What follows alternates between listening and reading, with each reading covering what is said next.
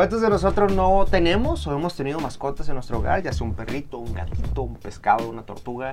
Y que les ponemos a veces pues nombre. Y también, por ejemplo, en el caso de los perritos y los gatitos, que les ponemos también esa ropita. Porque son parte de nuestra familia. Porque se vuelven una parte importante de nosotros. Los hacemos nuestros. O sea, no es lo mismo que tú llegues a tu casa y que tu perrito ya te esté ladrando, que esté ahí brincándote para saludarte, para estar contigo, una caricia. Lo que esperes es una caricia nada más.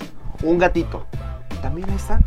Y se vuelven parte de la familia. La familia, algo muy importante.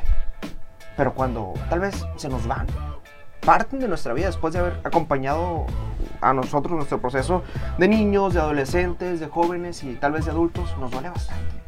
Por eso que hay que, hay que cuidar muy bien a nuestras mascotas. Y también algo muy importante, sobre todo en estos tiempos de calor en todo México, que si tenemos la oportunidad, compremos a, lo mejor un, sobrecito de croquetas, o dos o tres, de repente con lo que nos sobra en el súper, para dárselo a los, a los perritos, a los gatitos de la calle. ¿Sí? Porque un golpe de calor es brutal.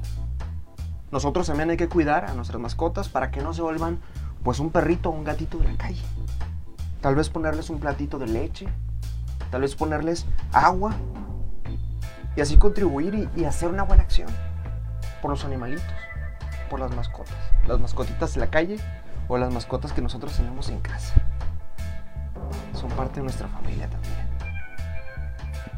Y algo que me acuerdo mucho es de algunos perritos que ha habido en la casa de mi abuela, que vas a dos cuadras, todavía ni llegas y el perrito ya está ladrando en la puerta. ¿Cuántos de ustedes no se acuerdan de eso? O de los perritos, los gatitos pues que andaban en la calle cuando estaban chiquitos. Yo me acuerdo uno que se llamaba Poppy, Memo, así. Porque se vuelve parte de nosotros. Por eso les ponemos esos nombres, ¿verdad? Y hasta rompita y todo.